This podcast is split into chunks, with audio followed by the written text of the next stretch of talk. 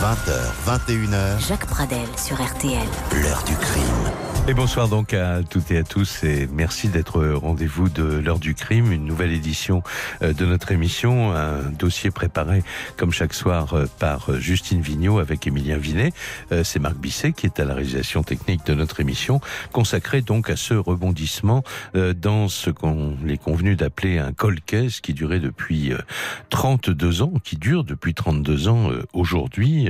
Les faits remontent, je l'ai dit tout à l'heure, au 8 décembre 1986. Et avant de vous présenter mes invités, je voudrais qu'on revienne sur euh, les circonstances de cette disparition euh, mystérieuse à l'époque. Quelques jours plus tard, un document, euh, nous allons entendre un document de l'Institut national de l'audiovisuel. Il s'agit du JT de 20 heures de France 3 du 16 décembre donc 1986. Le journal est présenté ce soir-là par Hélène Erlingsen qui consacre un reportage à la disparition de Martine Escadéas. Madame, Monsieur, bonsoir. Martine, une jeune secrétaire de 24 ans, a disparu depuis une semaine à Ramonville-Saint-Agne. Une disparition plutôt mystérieuse. Traces de sang sur les murs et sur les escaliers dans son appartement, cris que les voisins auraient entendus. Et enfin, Martine serait partie subitement en laissant son fer à repasser branché et son petit déjeuner intact. Les faits avec Clarence Rodriguez. C'est dans ce petit collectif cossu à Ramonville-Sainte-Anne que Martine Escadelas vivait en compagnie de son ami. Depuis la semaine dernière, ce dernier ne l'a plus revu. Avec notre équipe, nous avons voulu en savoir plus et rencontrer un membre de sa famille. Il est possible de monter vous voir Là, je pense pour monter. C'est juste pour avoir un petit entretien, mais très très bref. Hein Malgré cette vaine tentative, nous n'en saurons pas davantage. Nous savons tout simplement que Martine Escadelas, âgée de 24 ans, a disparu lundi dernier vers 8h30, au moment où elle s'apprêtait à partir au travail. L'agresseur l'attendait-il sur le palier? Le connaissait-elle? Autant de questions qui restent sans réponse. Dans l'immeuble, certains locataires auraient entendu crier, mais personne n'a osé bouger. Dans le voisinage, certains commerçants se souviennent d'elle. Elle a été notre cliente. Comment était-elle? Euh, Ben, je ne Physiquement, elle me laisse le souvenir d'une jeune fille euh, plutôt petite et brune. Comme ça, de vue. Vous saviez qu'elle habitait euh, dans le coin? Euh, Juste à l'immeuble à côté, là. Comment vous saviez qu'elle habitait dans l'immeuble à côté? C'est le patron qui me l'a dit. Témoignages certes, mais qui n'apporteront pas grand-chose aux enquêteurs qui sont néanmoins sur plusieurs pistes. Voilà, et puis euh, je le disais très rapidement euh, tout à l'heure, euh, après trois ans d'enquête, faute d'éléments pour poursuivre les investigations, le dossier est refermé. en 1989, il y aura un certain nombre d'autres événements qui vont intervenir pendant ces, les 32 ans qui séparent cette période de l'année 1919 et puis donc ce rebondissement intervenu en, en 2016. Une une lettre euh, qui parvient au parquet euh, de, Toulouse. Et dans cette lettre, euh, une, une, jeune une femme, une jeune femme à l'époque qui était une amie de Martine Escadeas euh, fait part de ses doutes, de ses interrogations sur le comportement d'un garçon qui connaissait Martine Escadeas et qui connaissait également le garçon avec qui elle vivait à l'époque. Alors l'enquête s'est réouverte, une information a été décidée euh, et elle a débouché euh, fin janvier dernier donc sur euh, cette nouvelle que donnait dans la dépêche du midi mon confrère Jean Coadon. Donc arrestation, garde à vue de l'homme dont parlait la lettre de 2016. Cet homme va en garde à vue admettre son implication dans le drame qui s'est joué ce jour-là et puis présenter au juge d'instruction, comme je le rappelais, euh, à l'instant, eh bien, il revient sur ses aveux en disant que, en fait, euh, c'est la pression des gendarmes qui l'ont conduit à faire ces déclarations et euh, il nie totalement son implication dans le meurtre présumé de Martine Escadellas et il a été mis en détention provisoire. Son avocat que nous aurons tout à l'heure en ligne, maître Éric Mouton du barreau de Toulouse, avait fait opposition évidemment à cette décision et aujourd'hui même, la Chambre de l'instruction de la Cour d'appel de Toulouse a confirmé le maintien en détention provisoire de Joël B. Et précisons euh, donc, bien sûr, euh, que cet homme est présumé euh, innocent et qu'il clame son, son innocence. Mais pour la famille, bien sûr, c'est un immense espoir qui euh, qui s'est euh, comment manifesté ces derniers ces dernières semaines. On a voulu en savoir plus. Et nous allons maintenant, je vais vous présenter ceux qui vont participer à cette émission. Nous allons rejoindre au bureau de Patrick Tégéraud, donc au, au bureau RTL de Toulouse, Jean Coadon. Bonsoir, Jean. Bonsoir. Merci donc d'avoir euh, accepté notre invitation. Vous connaissez très bien ce dossier et on va rappeler ensemble dans un petit instant euh, tous les, les éléments factuels et puis aussi euh, euh, les, les éléments qui euh, que vous connaissez euh, évidemment et que le grand public ne connaît pas sur le développement de cette de cette enquête. Euh, près de vous, Simone Escadellas, la sœur aînée de Martine. Bonsoir, madame. Bonsoir. Et merci aussi parce que quand je disais immense espoir, alors avec toutes les précautions d'usage, puisque euh, pour l'instant on a un homme qui a certes euh, avoué en garde à vue, mais qui euh, est, revenu sur ses aveux et qui dit finalement on a obtenu ces déclarations sous pression. Pour vous, euh, 32 ans après, comment avez-vous réagi quand vous avez appris que, en, en tout cas, la justice reprenait un travail d'enquête? Ben nous, en fait, ça fait 32 ans que nous vivons avec cette douleur. 32 ans passés à nous interroger, à essayer de comprendre qui et surtout pourquoi. Oui, bien sûr. 32 ans et puis enfin un espoir. Alors, euh, tout à l'heure, euh, on vous donnera beaucoup plus largement la parole, bien sûr. Euh, euh, je voudrais dire aussi que près de vous se trouve Maître Frédéric David du barreau de Toulouse. Bonsoir, Maître. Bonsoir, M. Pardel. Vous êtes l'avocat des deux sœurs et du frère, donc, de Martine Escadellas. Et tout à l'heure, euh, je vous donnerai l'occasion, évidemment, de euh, développer euh, votre point de vue sur euh, l'état de, de ce dossier et euh, ce qu'il faut penser, donc, de ce rebondissement euh, qui, euh, maintenant, a relancé, en tout cas, euh, l'affaire. Et puis, euh, donc, comme je le disais tout à l'heure, Maître Éric Mouton, nous le joindrons euh, vers 20h45 pour lui donner, évidemment, comme c'est l'usage, euh, la parole au nom de son, de son client. Une pause tout de suite et nous revenons avec euh, Jean Coadon et avec tous mes invités, avec Simone Escadias, euh, avec Maître Frédéric David sur ce qui s'est passé à l'époque en 1986. 20h21h, l'heure du crime. Jacques Pradel sur RTL. 20h21h, L'heure du crime. Jacques Pradel sur RTL. Et nous retournons tout de suite euh, à Toulouse pour retrouver euh, Jean Coadon qui se euh, trouve donc dans le, bureau RTL de, Patrick Tégéraud en compagnie de Simone Escadellas, la, sœur aînée de, Martine, et maître Frédéric David du barreau de Toulouse qui est l'avocat des deux sœurs, comme je le disais, et du frère disparu de Martine on- revenons au, au, au fait en 1986, Jean Coadon, il y a une, en- une enquête. euh, En fait, c'est après quelques heures, euh, les, proches de, Martine, n'ayant plus de nouvelles d'elle, euh, vont avertir les autorités et, les gendarmes vont faire ces constatations dont, je parlais et, qu'évoquait aussi le, journal de France 3 euh, euh, quelques jours plus tard. Oui, en réalité, les- la famille va s'inquiéter très très tôt, puisque dès, dès le matin, ils, ils avaient appelé la gendarmerie en s'étonnant de ne pas avoir de nouvelles de Martine. Mais bon, sur le moment, les gendarmes ne sont pas vraiment inquiétés. Et c'est dans l'après-midi, quand une des sœurs de Martine s'est déplacée à son domicile, elle est, elle est tombée en fait sur la femme de ménage Oui. qui était en train de nettoyer des taches de sang dans l'escalier. Et donc là, elle a tout de suite compris qu'il y avait un problème. Elle a de nouveau alerté les gendarmes. Et c'est à ce moment-là, donc dans l'après-midi du 8 décembre, qu'on s'est aperçu qu'elle était, qu'il y avait eu un problème, puisqu'on a retrouvé beaucoup de traces de sang dans l'escalier, mais également dans une cave. Oui, donc la, gendarmerie a pris tout de suite les choses très au sérieux, bien sûr. Euh, C'était plus qu'une disparition, une disparition inquiétante. Euh, Il y, a, il y a cette voisine aussi qui aurait entendu euh, vers 8h30 des cris, mais qui n'aurait pas réagi? Alors ça, c'est en effet une grosse particularité de ce dossier, c'est que Martine Escadillas vivait au troisième étage et la, la dame qui vivait avec ses enfants, enfin avec sa famille, à l'étage au-dessus, au quatrième, a entendu des cris euh, dans le, dans la, vers 8, entre 8h15 et 8h30. Elle a entendu quelque chose dans l'escalier. Elle est allée voir et elle a elle a pas vraiment vu. Alors elle a dit après qu'elle avait vu quelqu'un qui paraissait plutôt âgé et elle a surtout entendu parler de la police. Alors elle sait pas, elle savait pas si elle avait entendu je sais que vous êtes de la police ou je savais que vous n'étiez pas de la police. Ah. C'est une, un des, une des questions de ce dossier qui n'en manque pas. Mhm. En tout cas, la particularité, c'est que ce matin-là, cette femme qui est médecin n'a pas donné l'alerte. Oui. Et donc, euh, dans les jours et les semaines qui suivent, il y a euh, des investigations importantes qui sont faites, mais sans succès donc. Alors, à partir de, en effet, dès qu'on a compris que la, la découverte était euh, inquiétante, il y a eu énormément de recherches.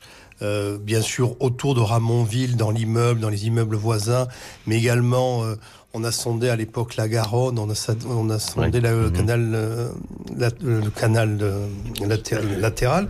Mais en fait, on n'a on a jamais retrouvé le corps. Euh, et les, les, gendarmes, alors il faut pas oublier, on est en 1986. La, la police de l'époque euh, n'a rien à voir avec celle d'aujourd'hui. Eh oui, on n'avait pas les moyens techniques qui existent aujourd'hui. Euh, et donc, bon, les, les, les, les investigations, il y en a eu.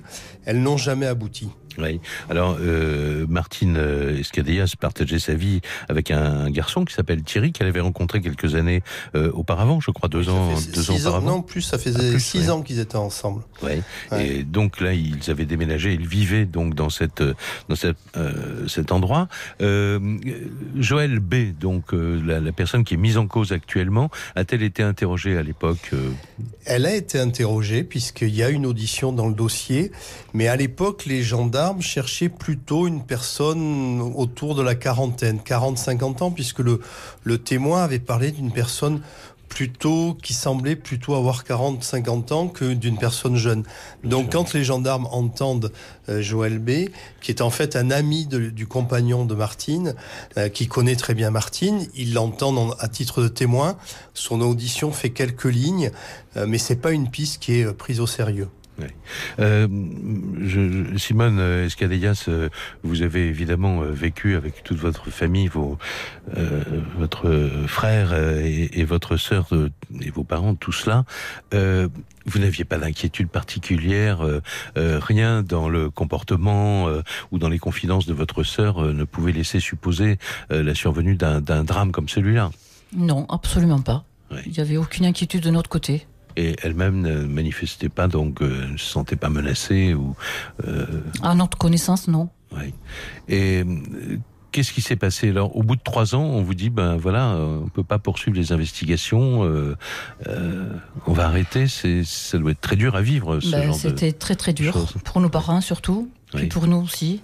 Donc là, en fait, euh, il y a eu en fait l'émission en 1995 qu'on a fait avec vous, témoin numéro 1, qui a permis de, de, réouvrir le dossier. Ça a donné quelques petites investigations au niveau de l'Espagne, mais bon, après. Mais ça, a permis surtout de réouvrir le dossier. De réouvrir le dossier, Tout en fait, et de repousser la période de, de, prescription, en fait. Tout à fait. Et, jusqu'à 2016, vous étiez au courant de l'arrivée de cette de cette lettre en 2016 Non, non, du tout, non, non, non. Vous l'avez découvert euh, là. On l'a euh, découvert là quand on a su en fait qu'il y a vu l'arrestation de cet homme en fait. Euh, on va faire une pause tout de suite et puis euh, on va continuer à parler de, de, de l'enquête et de, du point de vue que euh, votre avocat, maître Éric Mouton, a de, de l'évolution de ce dossier. Et euh, on se retrouve donc dans quelques instants. L'heure du crime. Sur RTL. L'heure du crime. Jacques Pradel. Jusqu'à 21h sur RTL. On fait le point donc sur euh, le, à la fois euh, ce qui s'est passé en 1986 euh, lors de la disparition très mystérieuse de Martinez Escadellas et puis ce rebondissement qui intervient en 2016. Mais ça, le, le public n'est pas au courant. C'est une lettre qui arrive donc au parquet de, de, de Toulouse et puis qui provoque donc une reprise d'information. Je, je reviendrai sur tout cela avec vous, Jean Coadon, dans quelques secondes parce que vous connaissez vous qui avez révélé l'existence à la fois de cette lettre et, puis les conséquences qui ont débouché euh, fin janvier euh, dernier, donc c'est il y a quelques jours en fait, euh, sur euh, la mise en cause et euh, la garde à vue, les aveux, puis les rétractations de, de cet homme qui avait été, comme vous le disiez tout à l'heure, interrogé à l'époque, mais voilà, on cherchait pas du tout ce genre de, de profil. Mais tout d'abord, je voudrais, mettre Frédéric David, avoir votre point de vue sur, sur l'ensemble de ce dossier, parce que il faut se garder évidemment de, de, de créer victoire trop Hein. Oui, bien sûr, c'est un dossier extrêmement singulier. C'est un, dossier singulier dans la mesure où euh, on a affaire à un individu aujourd'hui euh, que l'on vient chercher après 32 ans de procédure. Euh, un monsieur qui, selon les déclarations et, ce qui est dit, ne manifeste pas d'opposition particulière lorsqu'on vient le chercher. Je sais pas moi, Monsieur Pradel, si vous avez des gendarmes qui débarquent chez vous 32 ans après, qui vous expliquent qu'on euh, vient vous interroger sur une affaire vieille de 32 ans et puis qu'on va vous placer en garde à vue, je pense que vous manifesteriez une petite réticence quand même. En tout cas, en moi, en ce qui me concerne, il faudra plus de deux gendarmes pour me rentrer dans leur fourgonnette. Hein. C'est pas le cas de ce monsieur qui se laisse amener jusqu'à Toulouse, qui est placé en garde à vue, qui refuse euh, le bénéfice d'un avocat à quatre reprises. Mhm.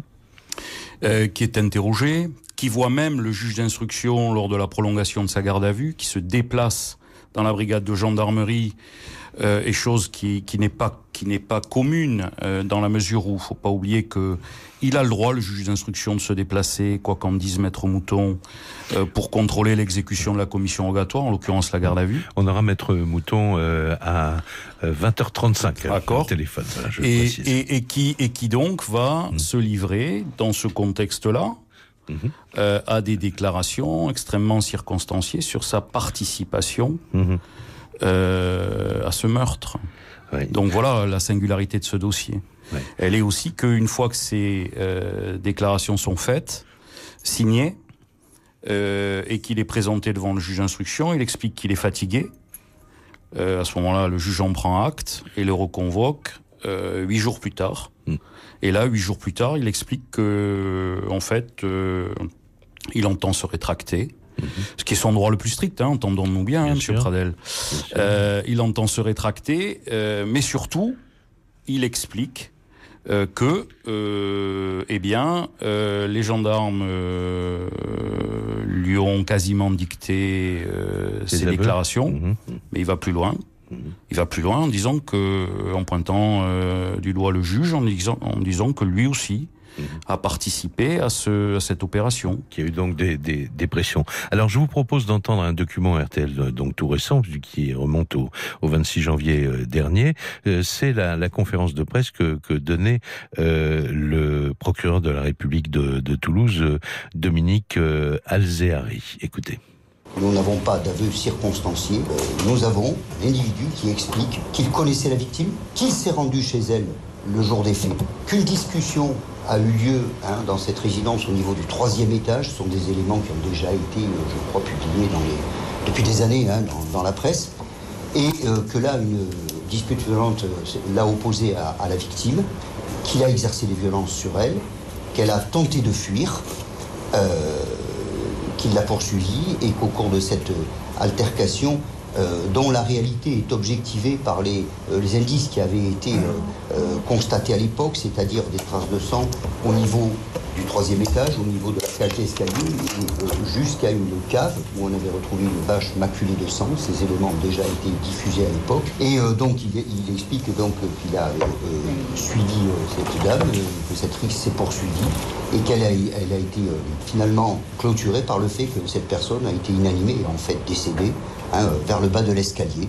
Il explique qu'elle a été ensuite déposée dans une cave et à partir de là, il, euh, allègue d'une confusion totale euh, sur ce qui s'est passé ensuite, euh, sur le fait de savoir si cette personne était décédée, euh, ce qu'il avait fait, euh, s'il avait fait euh, disparaître le corps ou pas, et où il l'a fait. Donc à partir de là, vous avez une absence d'explication claire sur ce qui se passe à partir du moment où cette personne qui donc, hein, la victime, euh, qui aurait finalement disparu dans cet immeuble et non pas ailleurs.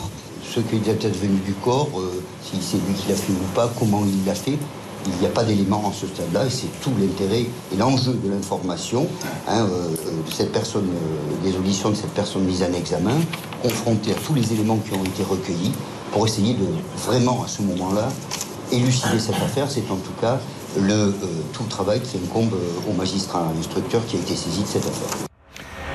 Voilà, donc euh, c'était Dominique euh, Alzeri au micro euh, RTL de Romain Almaric. Alors, Frédéric David, on, va reparler de ces 22 pages d'audition, hein, donc qui évoquaient le, le, magistrat avec votre confrère maître Éric Mouton dans un instant.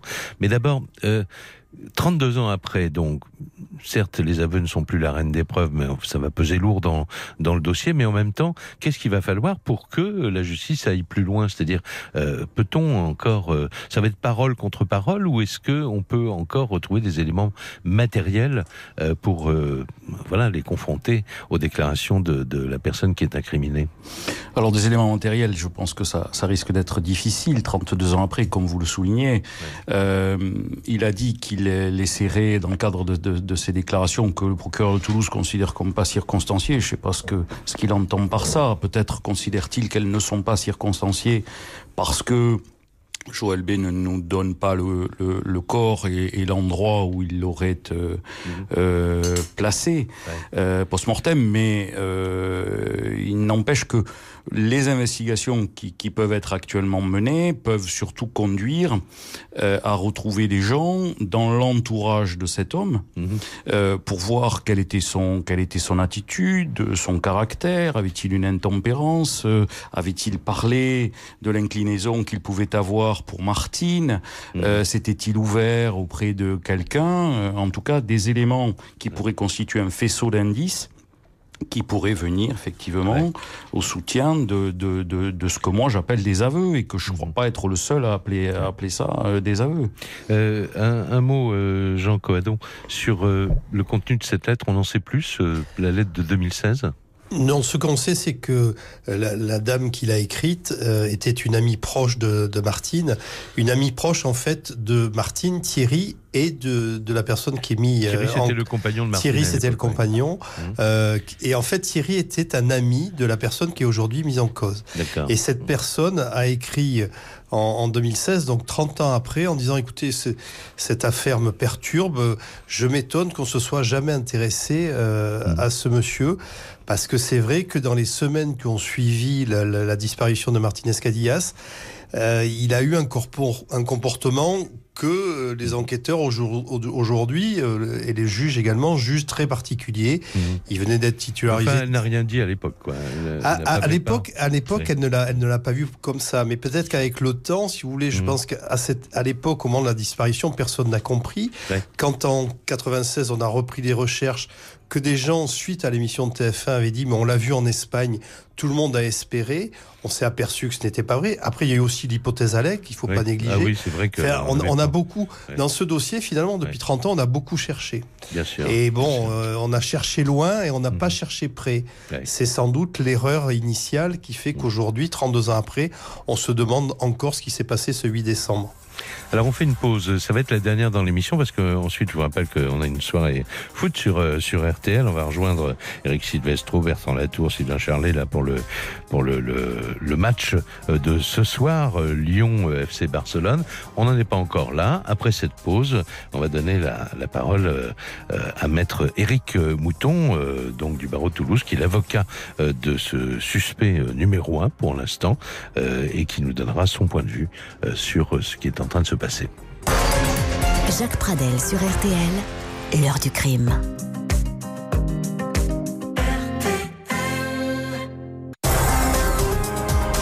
Retour de l'heure du crime, Jacques Pradel sur RTL.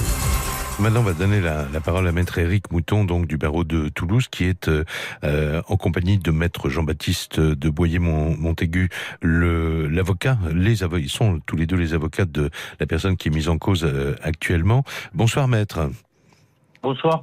Alors, je le rappelais au début de l'émission, la Chambre de l'instruction de la Cour d'appel de Toulouse a confirmé aujourd'hui le, maintien en détention euh, provisoire de, votre client. Euh, vous aviez demandé évidemment sa remise en, liberté.